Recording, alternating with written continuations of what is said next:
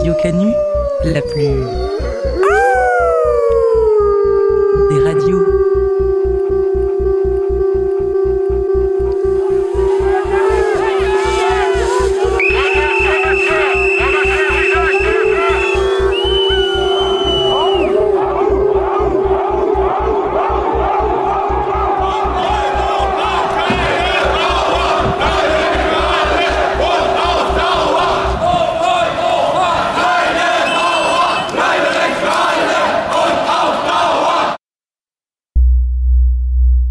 Sur deux, de 18 à 19h, le chant des meutes.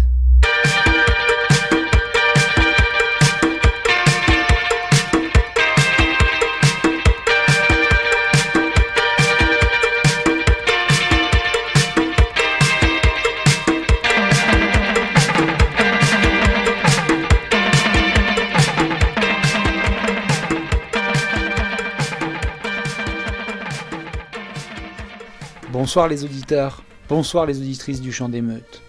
Ce soir, on vous traîne avec nous au traditionnel repas du réveillon de Noël. On a trouvé que cette grand-messe, qui n'est plus tellement la fête du petit Jésus, mais plutôt celle d'Amazon et des supermarchés, était un bon moyen de parler du problème de la consommation. D'ailleurs, on est à la bourre, maniez-vous. Le réveillon de Noël est ce soir et il nous manque encore tout les escargots, les huîtres, le sapin, les guirlandes, les cadeaux, la dinde, le champagne, le foie gras, la magie, le vin rouge, la bûche, le costume du Père Noël, la cheminée, les chaussettes. À croire qu'on va jamais s'en sortir. Heureusement pour nous, les supermarchés sont là, où nous nous empressons tout de suite avec un extrait du roman Marco Valdo, écrit en 1963 par Italo Calvino. À 6 heures du soir, la ville tombait aux mains des consommateurs. Durant toute la journée, le gros travail de la population active était la production. Elle produisait des biens de consommation. À une heure donnée, comme si on avait abaissé un interrupteur, tout le monde laissait tomber la production et hop, se ruait vers la consommation. Chaque jour, les vitrines illuminées avaient à peine le temps de s'épanouir en de nouveaux étalages, les rouges saucissons de Pandillé, les piles d'assiettes de porcelaine de s'élever jusqu'au plafond, les coupons de tissu de déployer leurs draperies comme des queues de pan que déjà, la foule des consommateurs faisait irruption pour démanteler, grignoter, palper, faire main basse. Une queue interminable serpentait sur tous les trottoirs, sur toutes les arcades des rues, et, s'engouffrant à travers les portes vitrées des magasins, se pressait autour de tous les comptoirs, poussée par les coups de coude dans les côtes de chacun, comme par d'incessants coups de piston. Consommer, et il tripotait la marchandise, la remettait en place, la reprenait, se l'arrachait des mains. Consommer, et ils obligeaient les vendeuses palichonnes à étaler des sous-vêtements sur le comptoir. Consommer, et les pelotes de ficelles de couleur tournaient comme des toupies. Les feuilles de papier à fleurs battaient des ailes en enveloppant les achats pour en faire des petits paquets, puis, en les groupant, des paquets moyens, et avec ceux-ci de gros paquets, chacun d'eux ficelé avec un joli nœud. Et petits paquets, paquets moyens, gros paquets, portefeuilles, sacs à main tourbillonnaient autour de la caisse, en un embouteillage qui n'en finissait plus. Les mains fouillaient dans les sacs pour y chercher des porte-monnaies, et les doigts fouillaient dans les porte-monnaies pour y chercher de la monnaie. Dans une forêt de jambes inconnus, et de pans de par-dessus et de manteaux, des enfants égarés dont on avait lâché la main pleuraient. Un de ces soirs-là, Marco Valdo promenait sa famille. N'ayant pas d'argent, leur plaisir était de regarder les autres faire des achats. D'autant que l'argent, plus il en circule, plus ceux qui en sont dépourvus peuvent espérer en avoir. Tôt ou tard, se disent-ils, il finira bien par en tomber aussi un peu dans notre poche. Pour Marco Valdo, son salaire, étant donné qu'il était aussi maigre que sa famille était nombreuse, et qu'il y avait des traites et des dettes à payer, son salaire fondait aussitôt touché. De toute façon, tout cela était bien plaisant à regarder, surtout si l'on faisait un tour au supermarché. Le supermarché était en libre service. Il y avait des chariots, pareils à des paniers à roulettes, que chaque client poussait devant lui et remplissait avec toutes sortes de bonnes choses. Comme les autres, Marco Valdo prit un chariot en entrant, sa femme fit de même, et aussi ses quatre gosses qui en prirent un chacun. Et, se suivant à la queue leu poussant leur chariot devant eux entre les rayons et les comptoirs croulant sous des montagnes de denrées alimentaires. Ils se montraient les saucissons et les fromages, les nommaient comme s'ils reconnaissaient dans la foule des visages d'amis, ou pour le moins de connaissances. Papa, disaient à chaque instant les gosses, on peut prendre ça? Non, on n'y touche pas, c'est défendu, répondait Marco Valdo, se souvenant que la caissière les attendait en fin de parcours pour le paiement. Pourquoi alors que cette dame-là, elle en prend insistaient les gosses en voyant toutes ces braves dames qui, entrées seulement pour acheter un céleri et deux carottes, ne savaient pas résister devant une pyramide de pots et de boîtes et toc toc toc d'un geste mi-machinal, mi-résigné, faisaient tomber et tambouriner dans le chariot des boîtes de tomates pelées, des pêches au sirop, des anchois à l'huile. Bref, si votre chariot est vide et que les autres sont pleins, vous pouvez tenir jusqu'à un certain point. Puis l'envie vous submerge, et les regrets et vous ne résistez plus. Alors Marco Valdo, après avoir recommandé à sa femme et aux gosses de ne toucher à rien, tourna rapidement au coin d'une allée, disparut aux yeux de sa famille et, prenant sur un rayon une boîte de dattes, la déposa dans son chariot. Il voulait seulement s'offrir le plaisir de la balader durant dix minutes, de montrer lui aussi ses achats comme les autres, puis la remettre là où il l'avait prise cette boîte de dates et aussi une bouteille rouge de sauce piquante, un paquet de café et des spaghettis sous téléphone bleu.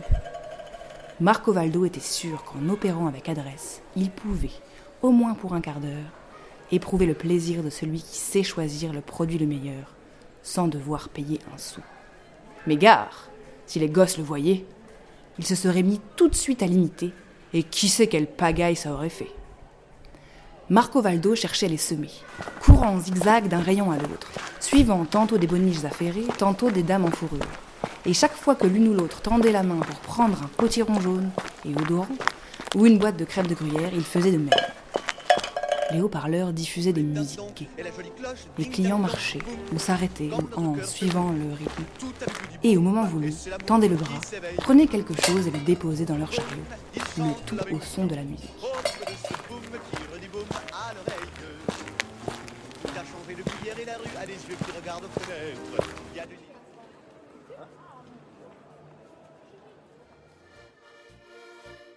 Est-ce que vous vous souvenez de cette frénésie? Vous avez 7 ans, on est le 15 décembre. Il y a de la neige puisqu'on est en 1985. Mais surtout, vous accompagnez vos parents au supermarché pour préparer le réveillon et acheter les cadeaux. Vous vous sentez comme dans la caverne d'Ali Baba et un rêve fou vous effleure. Rester enfermé une nuit entière au rayon jouet du Auchan. Ça fait penser quand même que le désir des enfants de consommer est comparable à l'attrait de certaines drogues. On y place tous ses espoirs, on se fatigue, on s'essouffle et on finit souvent par être déçu. C'est l'ascenseur émotionnel quoi. Mais c'est aussi les premières expériences de fétichisme de la marchandise. On se dit que le bonheur ultime doit bien se cacher derrière ce paquet cadeau ou cet emballage. Extrait de l'indescriptible magie de Noël.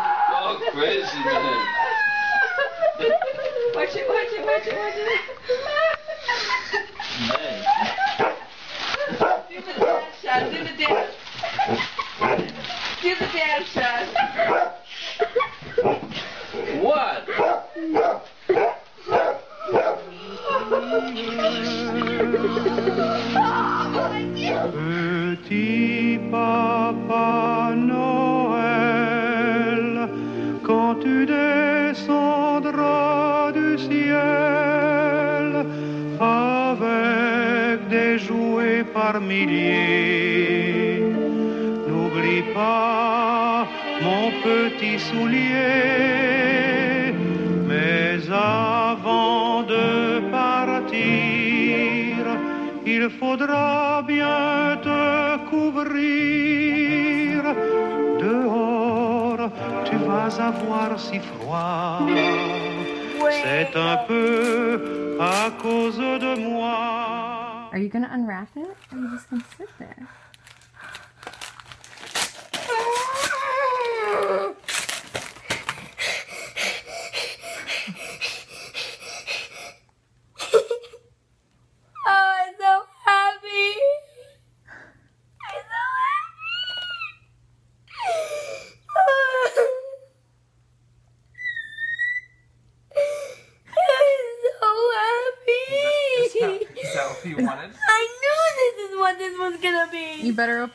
Xbox then. That's an Xbox 360.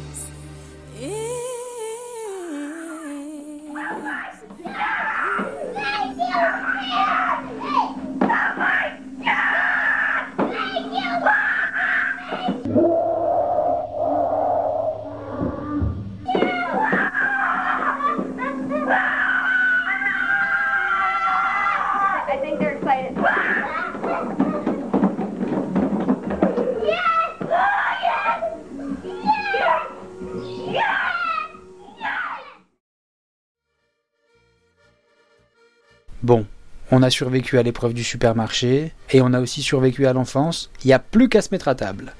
D'ailleurs, heureusement qu'il nous reste la bouffe à la boisson. Les gosses qui hurlent, les oncles et tantes beurrés, voire racistes, et cette espèce d'injonction invisible à la féerie, ça passe toujours mieux autour d'un bon plat et après quelques verres de pif.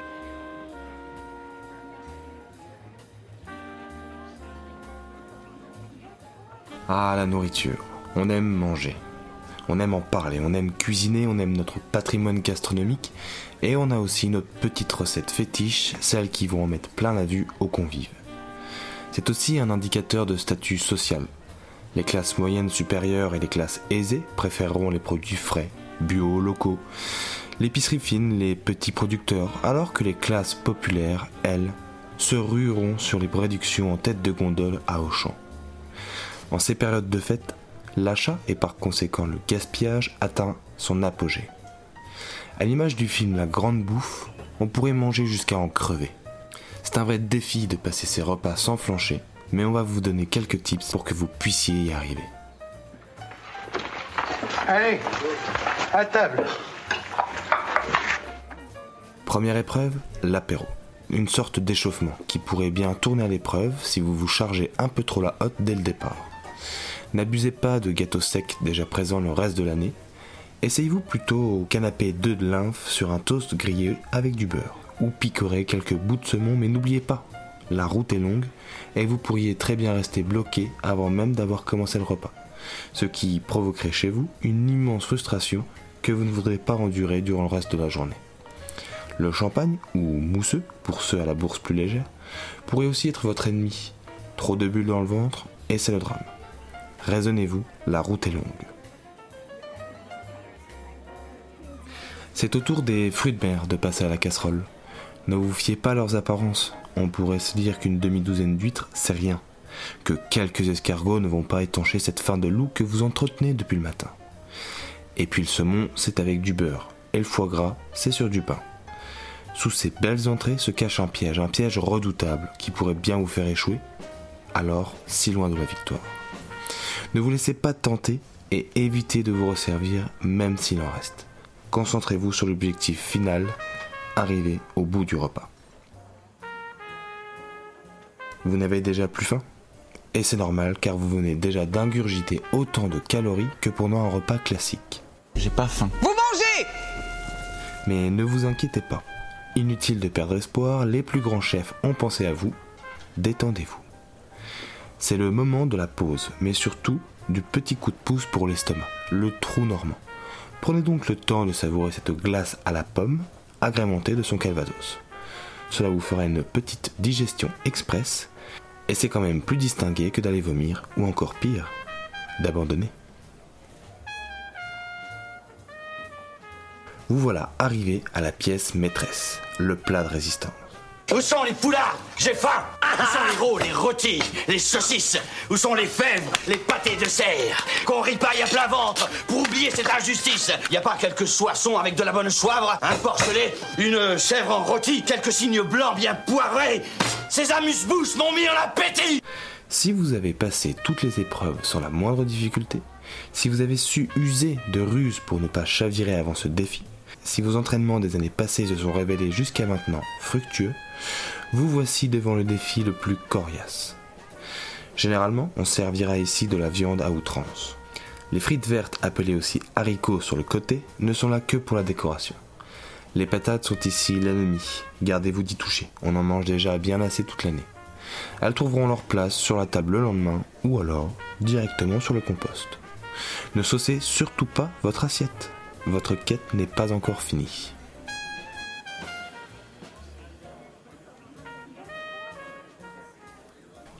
Vous avez triomphé du plat. Vous êtes fiers de vous Nous saluons votre courage et nous vous félicitons. Peu de personnes tiennent jusque-là. Mais ne criez pas encore victoire. Même si le reste est plus facile, il est toujours aisé de glisser. Votre hôte vient de déposer sur la table un énorme plateau de fromage. Alors que tout le monde clame son incapacité à ingérer la moindre chose, vous savez qu'il faudra au moins 2-3 coups de couteau pour que ces moisissures retournent directement au frigo. Si d'autres convives y font honneur, vous pouvez lâchement passer votre tour, mais discrètement. Ou alors, être solidaire. Personne ne vous jugera, sauf peut-être votre amour propre.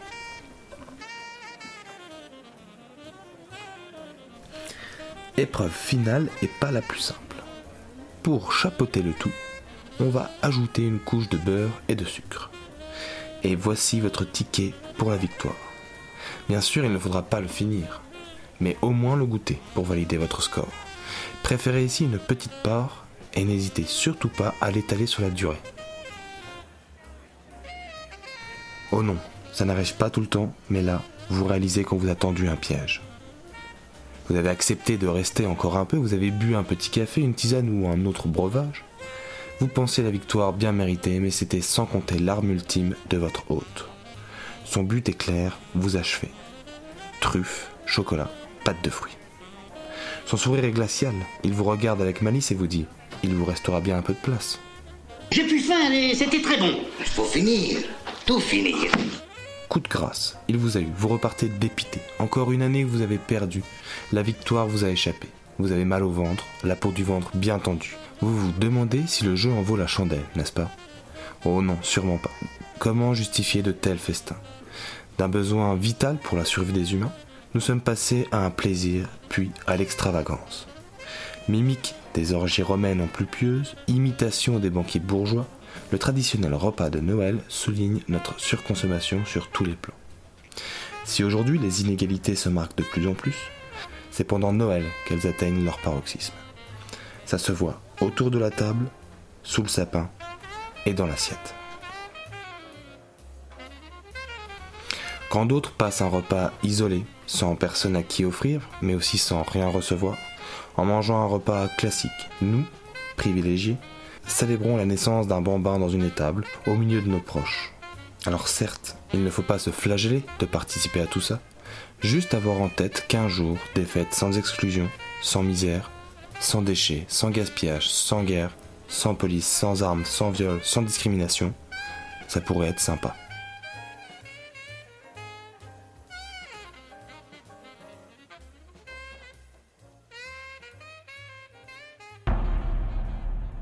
Radio Canu, la plus des radios.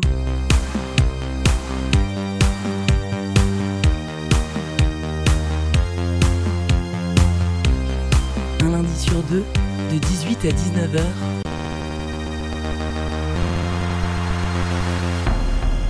Le chant des. Alors, comment vous trouvez le repas? Vous en pouvez déjà plus? Va falloir s'accrocher, hein, parce qu'on n'a pas encore attaqué le plat de résistance. Mais bon, pas de panique, c'est l'heure d'ouvrir le tas de paquets entassés sous le sapin. On a donc quelques minutes devant nous pour savourer la raison d'être de tout ce barouf. Place au moment qui fait le bonheur des petits et des grands, place au cadeau.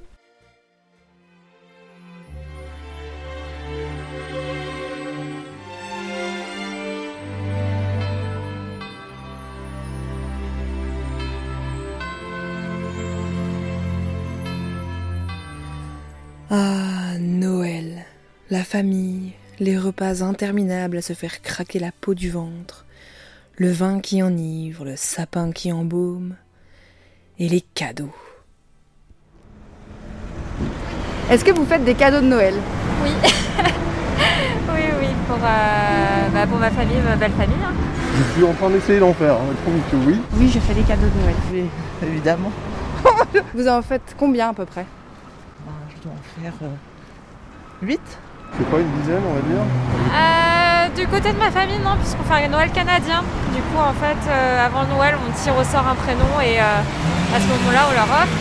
Mais par contre, du côté de ma belle famille, ouais, ça, ça commence à faire du monde. ouais, une bonne, une bonne dizaine. Une bonne dizaine. Vous ouais. faites un cadeau à tout le monde Ouais, ouais, ouais, ouais. Euh, bon, Il y en a à peu près deux par personne, donc je sais pas, peut-être euh, une quinzaine. Un peu trop à mon goût. Euh, Pas beaucoup, car je suis à moitié étudiant, à moitié au chômage, donc c'est un peu compliqué, surtout en cette période. Bon, ce qui est pratique, c'est que quand on ne sait pas trop quoi acheter, la publicité se charge de nous susurrer doucement à l'oreille les idées les plus originales pour plaire à nos pères. Y a tout pour s'amuser. Vive le camping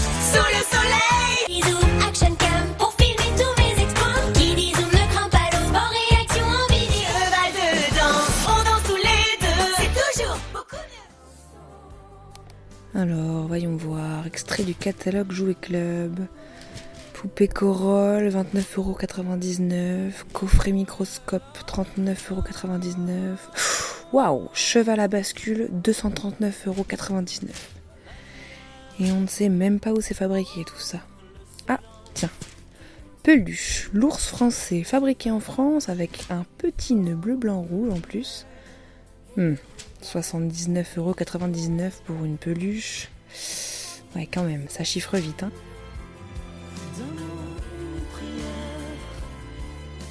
Pour ma famille, c'est autour de 50-70 euros par personne.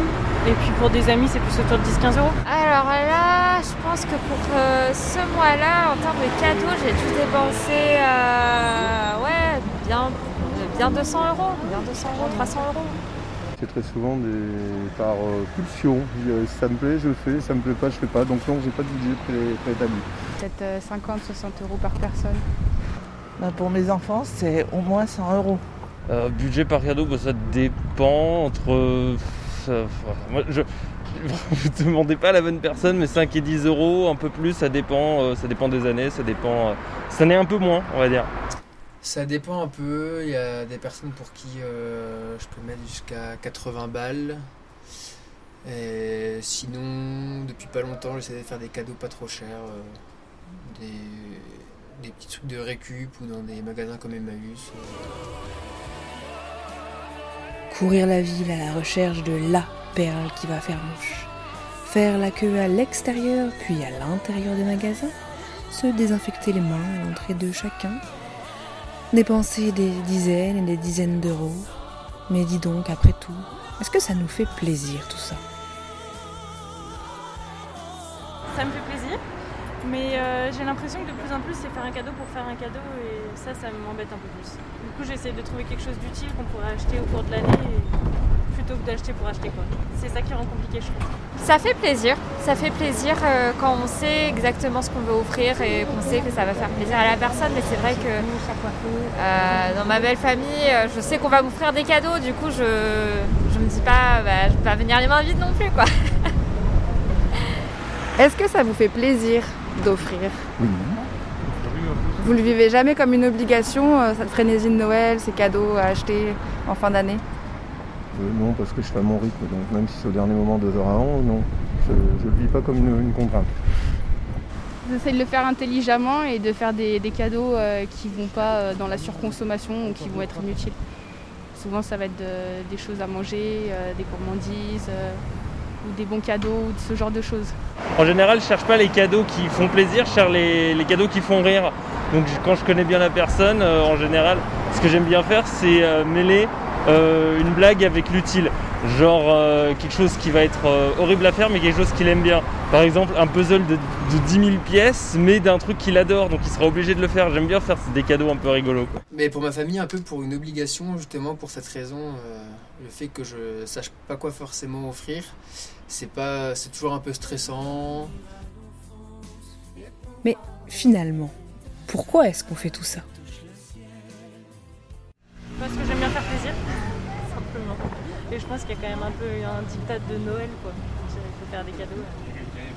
Euh, c'est pas tradition, c'est la tradition, ça a toujours été comme ça et euh, ça fait plaisir, c'est période de fête, autant se faire plaisir.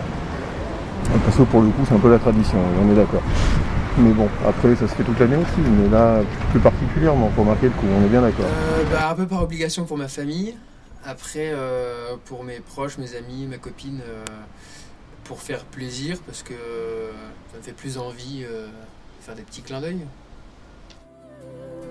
Pour faire plaisir, par tradition, par obligation.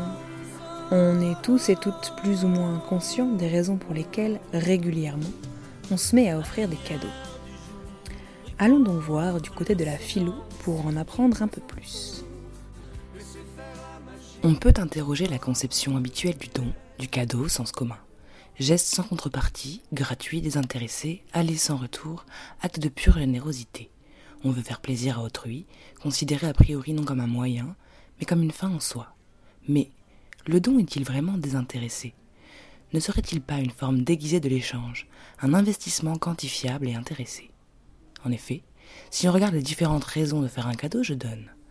Pour me faire pardonner d'une faute que j'ai pu commettre, d'une erreur. Pour séduire, j'offre des fleurs, des bijoux. Pour- Par plaisir d'offrir, celui qui donne se fait plaisir en se servant de l'autre, parce que j'obéis à une pratique ritualisée, Noël, anniversaire, mariage.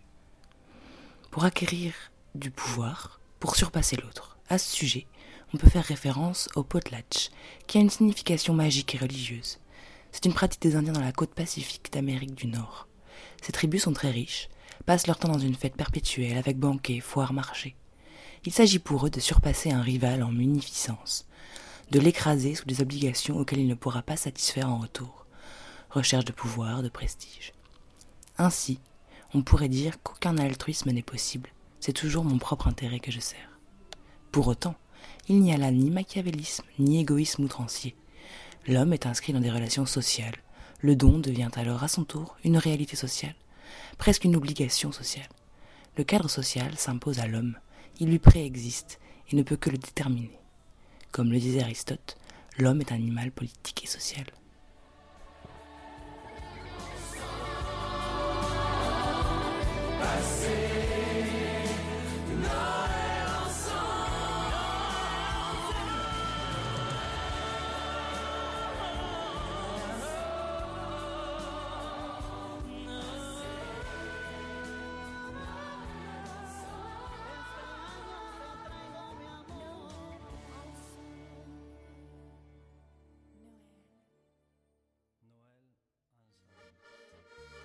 Oh là là, quand on pense qu'une partie de tous ces trucs sera inutilisable ou à la poubelle dans quelques jours ou quelques semaines.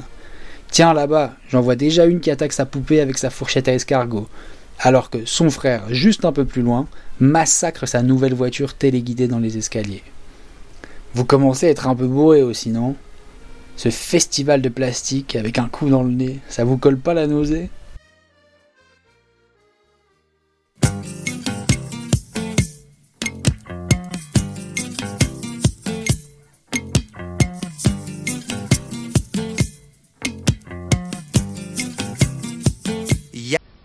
Mesdames, Mesdemoiselles, Messieurs, bonsoir.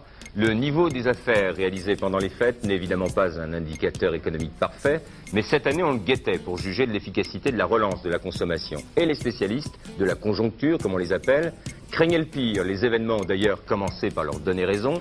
Jusqu'au 15 décembre, les magasins sont restés quasiment vides. Mais finalement, les achats pour les fêtes sont quand même partis, partis si bien même que le niveau des ventes de l'an dernier a été rattrapé. Dans certains secteurs, il a même été dépassé. Cela est évidemment plutôt bon signe pour notre économie. Les achats pour les fêtes se sont portés surtout dans deux directions. D'abord vers les biens de loisirs avec un fantastique boom de l'électronique. Ils se sont portés ensuite, pour ceux qui avaient plus d'argent, vers les biens durables. Un secteur en revanche qui s'est complètement écroulé, celui des gadgets. Barbie et Shelly au supermarché. Sur son chariot, Shelly a un peu tout. Shelly aimerait bien des biscuits. Allez, repose ce paquet. Mais Barbie dit oui à Shelly. Shelly est ravie. Youpi Merci Barbie. Mais tu préfères encore le biberon. Barbie et Shelly au supermarché C'est amusant de faire les courses. L'année 1982 sera technologique et casanière. Cette année, peu de robots, pas d'aspirateurs, maintien du grill rotatif et des cafetières, succès des couvertures chauffantes et triomphe des fours à raclette. C'est amusant de faire les courses.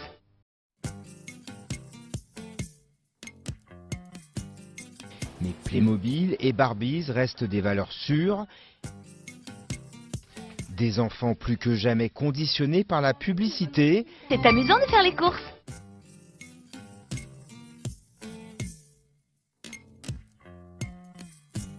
Le boudin passe dans une filière pour obtenir de longs macaronis colorés qui vont être hachés menu menu pour faire des granulés. Ça sera ça, la matière plastique, telle que l'on pourra l'utiliser. Ici même ce qu'on appelle le septième continent, ces déchets plastiques charriés par les courants océaniques et qui ont fini par former une masse dans le Pacifique Nord. Eh bien, une expédition. L'invasion. À telle enseigne que nos grands-mères, lorsqu'elles se promènent dans une boutique, disent Mais qu'est-ce qu'on ne fait pas en matière plastique? Oui, qu'est-ce qu'on ne fait pas en plastique? Le plastique est partout. Avec du plastique, on fait tout. Sur les pentes, féerie blanche qui déjà annonce Noël. Ce Noël pour lequel il va falloir penser aux cadeaux, choisir selon nos goûts et surtout ceux de nos enfants entre la panoplie de pompiers. Là où les courants marins charrient des millions de tonnes de déchets plastiques déversés chaque année par l'humanité. Des débris qui se concentrent dans une sorte de tourbillon appelé Gire, une zone grande comme six fois la France. Sur place, lorsque les filets sont remontés, il faut se rendre à l'évidence, la soupe de plastique est partout. Il y a même du Aidé de son dauphin, Action Man intervient. Missile, feu, feu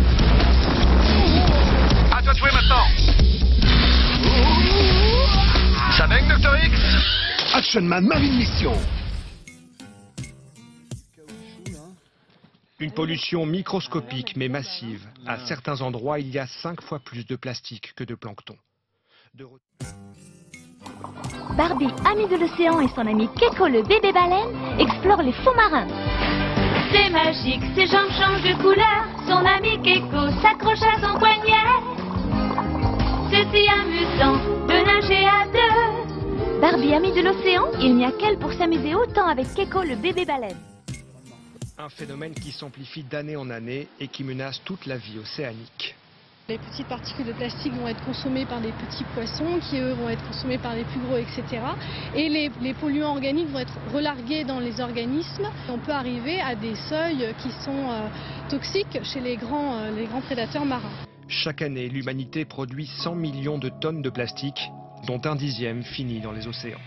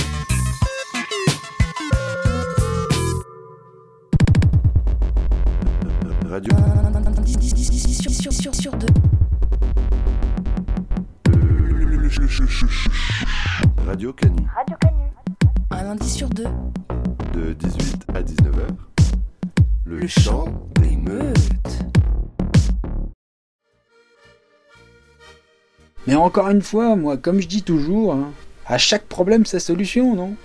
Aujourd'hui, par exemple, on parle beaucoup d'écologie. Et la 5G par-ci, et la ZAD par-là, et vas-y qu'il faut bouffer bio et tout. Bon, ben, moi je dis, les jouets en plastique, bientôt c'est fini. Les gosses, ils en ont plus rien à foutre des Barbies et des petits trains. Ils veulent des tablettes, des montres connectées, des téléphones. Et les tablettes, bah, c'est bien connu, ça pollue pas. Les jeux, ils existent dans une toute petite carte mémoire. C'est formidable. Bientôt, grâce au numérique, les océans seront vidés de leur plastique et on ne parlera plus de réchauffement climatique.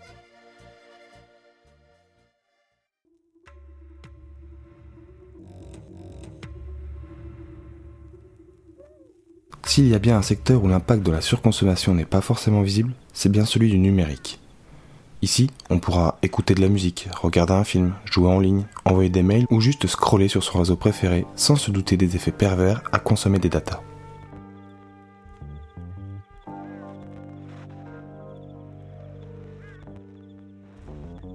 Le premier effet négatif à avoir été mis en avant est l'isolement.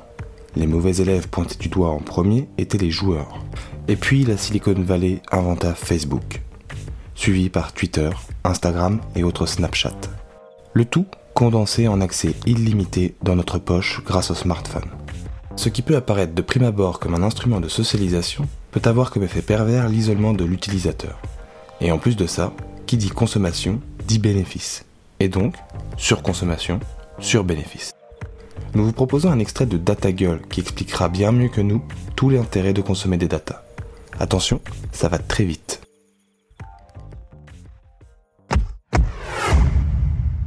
Nous sommes au 21e siècle et vous regardez cet épisode sur une usine à addiction. Bonjour.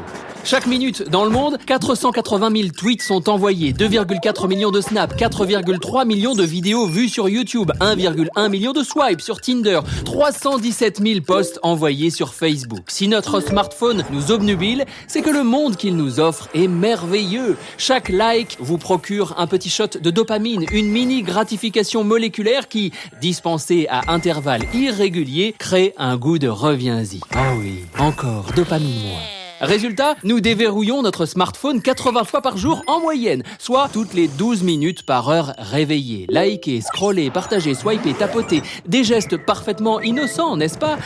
Pas tant que ça. Chaque fonctionnalité a été conçue pour capter notre attention. Depuis 1996, l'art de nous retenir a même été érigé en science. Voici la captologie, ou l'étude des technologies persuasives. Son inventeur, B.G. Fogg, publie en 2003 un ouvrage nommé Persuasive Technology Using Computers to change what we think and do. Utiliser les ordinateurs pour changer ce que nous pensons et faisons. Tout est dit.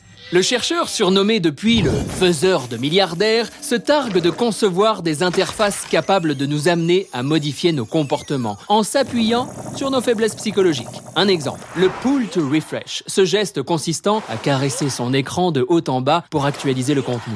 Sous ces airs anodins, le mécanisme fait appel à un biais comportemental bien connu et utilisé depuis plus d'un siècle par les machines à sous. De l'utile au futile, de l'indignation au ridicule, vous ne saurez jamais ce que ce refresh va vous offrir. Et ça tombe bien, l'incertitude crée la compulsion et l'addiction. Elle murmure à notre oreille Allez, la prochaine fois c'est. Mais ne soyons pas ingrats. Sous ces boutons et ces interactions, tout est prévu pour nous, pour que ces interfaces soient faciles, rapides et confortables. Ou pas. Certaines sont même pensées nativement pour jouer contre l'utilisateur ou l'utilisatrice. Ce sont les dark patterns ou les designs obscurs. Mais si, vous les connaissez déjà. Une assurance annulation glissée par défaut dans le panier, un bouton annulé quasiment indécelable ou le très classique passage au payant sans avertissement suite à un essai gratuit. Les effets de ces manipulations ne se font pas attendre. Une notif pour un retweet, une vibration pour un like, un push pour un match, ce sont des millions de vies qui subissent en permanence des arrêts non désirés.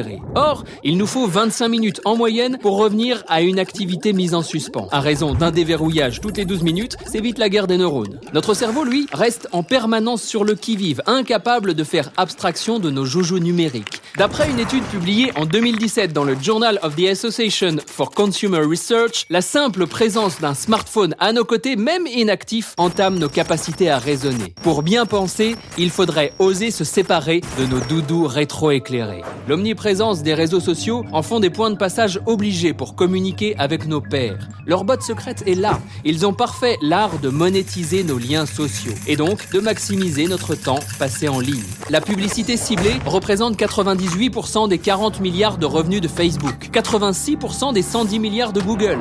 En moyenne, sur l'année 2018, chaque utilisateur européen a rapporté 35 euros à Facebook. Multiplié par 281 millions de comptes actifs et bingo Plus vous êtes sociable, plus vous êtes rentable. Si ces interfaces se ressemblent toutes à force de se copier, c'est qu'elles partagent un même modèle économique qui se rémunère par l'exploitation de notre attention. Tant que le temps de cerveau disponible restera lors de notre époque, il sera miné à grands coups de fonctionnalités addictives et de design persuasif. Et chacune de ces minutes volées constitueront du temps en moins pour penser, créer, réinventer ou redresser la nuque pour se révolter. Après en avoir pris plein les oreilles, nous vous proposons une interlude musicale afin de reposer tranquillement vos neurones.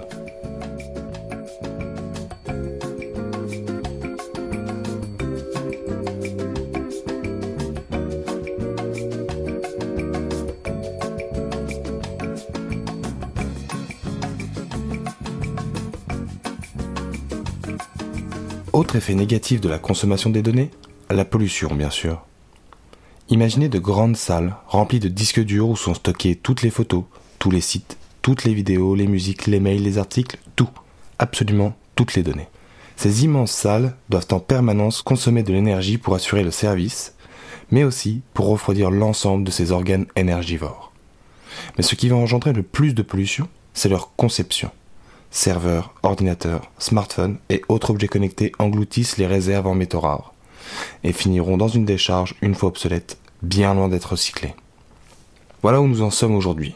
Un smartphone par personne, un iPhone tous les ans, chacun son ordinateur et un temps devant les écrans qui ne cesse d'augmenter, au détriment bien sûr des interactions sociales. On va faire du voyeurisme en épiant les comptes de nos proches, on cherche des pouces verts, on veut du like, on veut faire des photos qui exploseront les compteurs, quitte à se déformer grâce au filtre et plus une seule minute à ne rien faire. C'est impossible. Plus le temps de se poser, de réfléchir, d'attendre. Le réflexe, dégainer le smartphone. On entend souvent dire qu'Internet est un outil et qu'il n'y a pas de mauvais outils, mais que des mauvais utilisateurs.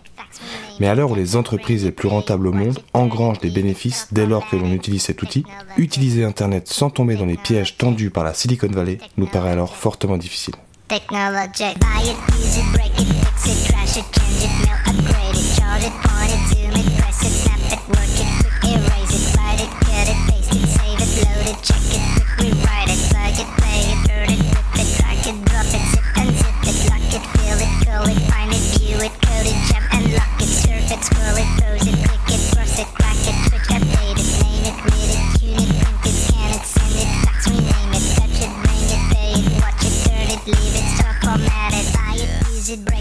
Fix it, trash it, change it, mail, upgrade it, chart it, point it, zoom it, press it, snap it, work it, quick erase it, write it, cut it,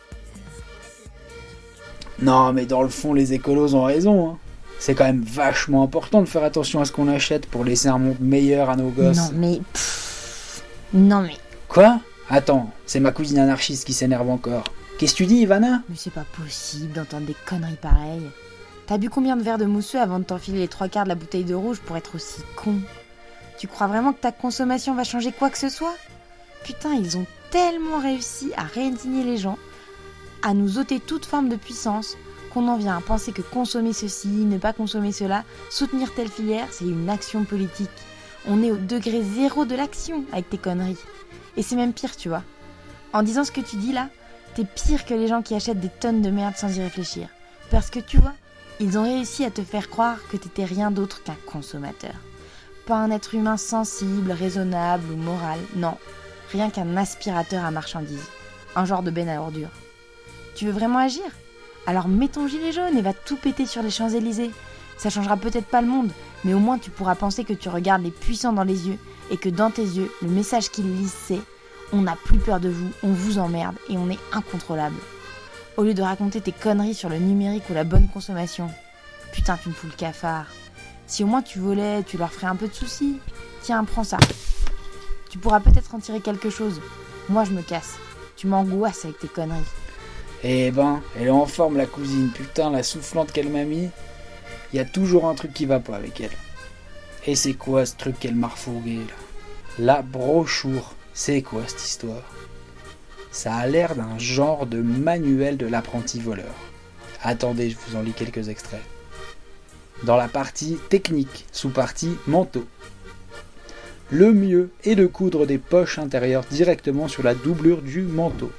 N'hésite pas à les faire bien grandes, genre au format d'une BD. Pour la pratique, se référer au schéma. Attends, ils ont fait des schémas quand même. Tu peux aussi utiliser la doublure de la veste en réalisant une ouverture au niveau de la couture. Dans cette technique dite de la veste de chour, si tu te sens flag que la bouteille de vin dessine ses reliefs sur le tissu, n'hésite pas à mettre une écharpe qui tombe le long du corps pour camoufler le subterfuge. Mettre les mains dans les poches de ton falzar peut aussi rendre les choses plus discrètes. C'est dingue leur truc. Il y a vraiment des gens qui font ça? Attends, attends. Moi j'utilise souvent des cabas. Plus loin, il y a une sous-partie cabas. Le cabas et son double fond se prêtent bien à endormir le fameux cubido rouge. Il offre du contenant, mais demande un peu de sang-froid lors du passage en caisse.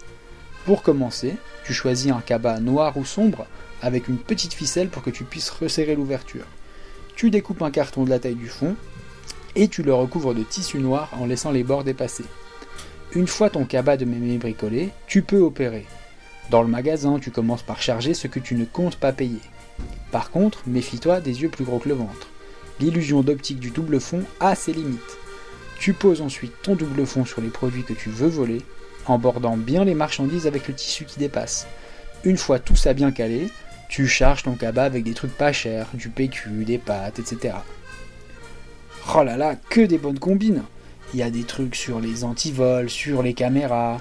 Franchement, je vous conseille d'en lire plus. Et d'ailleurs, vous pouvez vous procurer gratuitement la brochure sur infokiosque.net si vous voulez en savoir plus. Bon, en attendant, ce réveillon de Noël du champ d'émeute touche à sa fin. On vous remercie de nous avoir accompagnés et on se retrouve dans deux semaines pour une nouvelle playlist d'émeutes. A bientôt sur Radio Canu.